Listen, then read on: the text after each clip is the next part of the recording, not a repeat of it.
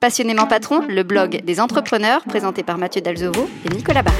On se retrouve aujourd'hui avec Nicolas Barret dans un nouvel épisode de notre podcast Passionnément Patron. Nous allons aborder aujourd'hui un sujet qui n'est pas, paraît-il, à la mode en France, celui de l'échec et particulièrement celui de l'échec entrepreneurial. Bonjour Nicolas. Bonjour Mathieu. Alors l'échec entrepreneurial, un sujet si tabou que ça en France? J'ai souvent l'occasion euh, de mettre en avant euh, l'explosion du nombre de créations d'entreprises depuis quelques années et on oublie que notre pays connaît euh, aussi tous les ans autour de 30 000 défaillances d'entreprises pour presque autant d'entrepreneurs qui vont devoir se remettre de leur accident de parcours. Pour commencer, quels sont les motifs de ces défaillances d'entreprises? Parmi les premières causes de défaillance, il y a tout d'abord les difficultés des entreprises à se faire payés soit par des entreprises qui sont elles-mêmes en difficulté, soit par de mauvais payeurs. Et sur ce point, je tiens à rappeler que l'État et les collectivités territoriales ont encore beaucoup de progrès à faire. Comme le veut l'adage, vendre c'est bien, être payé c'est mieux. Est-ce qu'il y a d'autres raisons? Alors on trouve parmi les autres causes de difficulté des entreprises, alors la complexité à rester positionné sur leur marché, notamment pour des raisons de mutation technologique ou de concurrence qui peuvent être acharnées. Viennent ensuite les problèmes d'organisation de l'entreprise, le manque d'agilité, les problèmes de gouvernance. Euh,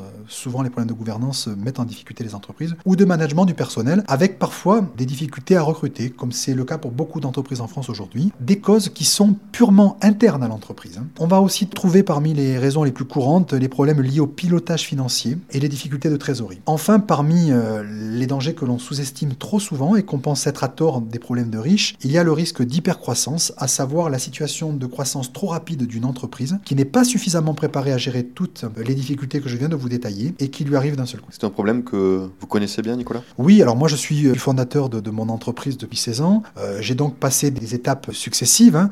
Alors c'est une situation que j'ai connue à plusieurs reprises et dont nous avons à chaque fois réussir à sortir. Ce qui n'est malheureusement pas le cas de toutes les entreprises qui connaissent de fortes croissances. C'est vrai qu'en France, euh, dire qu'on a fait faillite, c'est pas très très bien vu. C'est le moins qu'on puisse dire. Hein. Aux États-Unis, on peine à vous prêter de l'argent si vous n'avez pas au moins échoué trois fois. En France, on pourrait dire avec un peu d'ironie que c'est plutôt l'inverse et c'est vraiment dommage. Et pourquoi? Est-ce qu'on a une explication? Parce que est-ce qu'il y a de plus formateur dans la vie? Si vous me demandez les facteurs clés de succès de ce que j'ai pu réussir, euh, je ne peux que supposer de ce qui a marché. Si vous me demandez par contre de vous expliquer euh, les raisons de tous mes échecs passés, euh, j'en ai une vision très claire et assez précise avec peu de doute. On peut supposer des raisons de sa réussite, cependant on connaît toujours parfaitement ce qui n'a pas marché. L'échec vous apporte donc toujours plus de certitude que la réussite. Selon vous, pourquoi notre société ne tolère pas l'échec? C'est vrai qu'il y a une certaine honte en France à parler de ces échecs. Je l'ai beaucoup observé dans les ressources humaines, notamment dans le recrutement. De la même manière, il y a en ce moment quelque chose de très contemporain à toujours se montrer tel que l'on n'est pas dans la vraie vie. Les réseaux sociaux n'y sont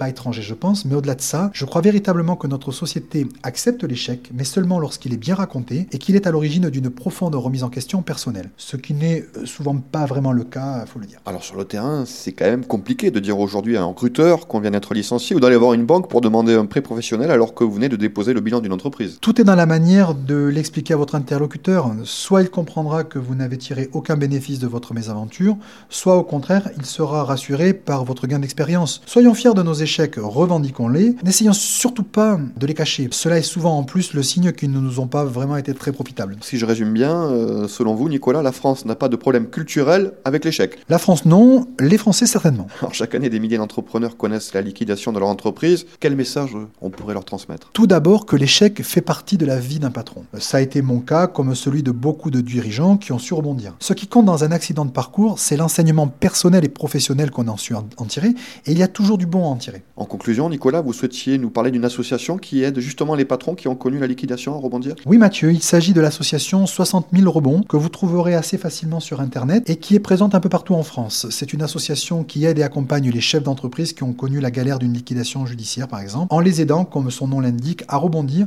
et à rebondir toujours plus haut. Toutes ces informations sont à retrouver sur euh, le blog Passionnément Patron Absolument. Merci encore Nicolas Barré pour euh, ces éclairages dans le podcast Passionnément Patron et à bientôt pour un nouveau numéro. À